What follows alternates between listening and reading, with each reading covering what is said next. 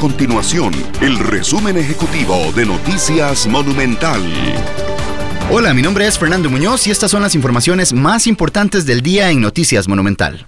El Ministerio de Salud confirmó 719 casos de COVID-19 en Costa Rica. Además, 338 personas se han recuperado de esta enfermedad. Por otro lado, Inciensa logró por primera vez en Costa Rica identificar el genoma completo de un virus SARS-CoV-2.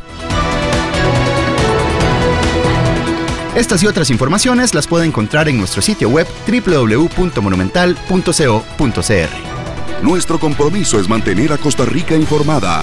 Esto fue el resumen ejecutivo de Noticias Monumental.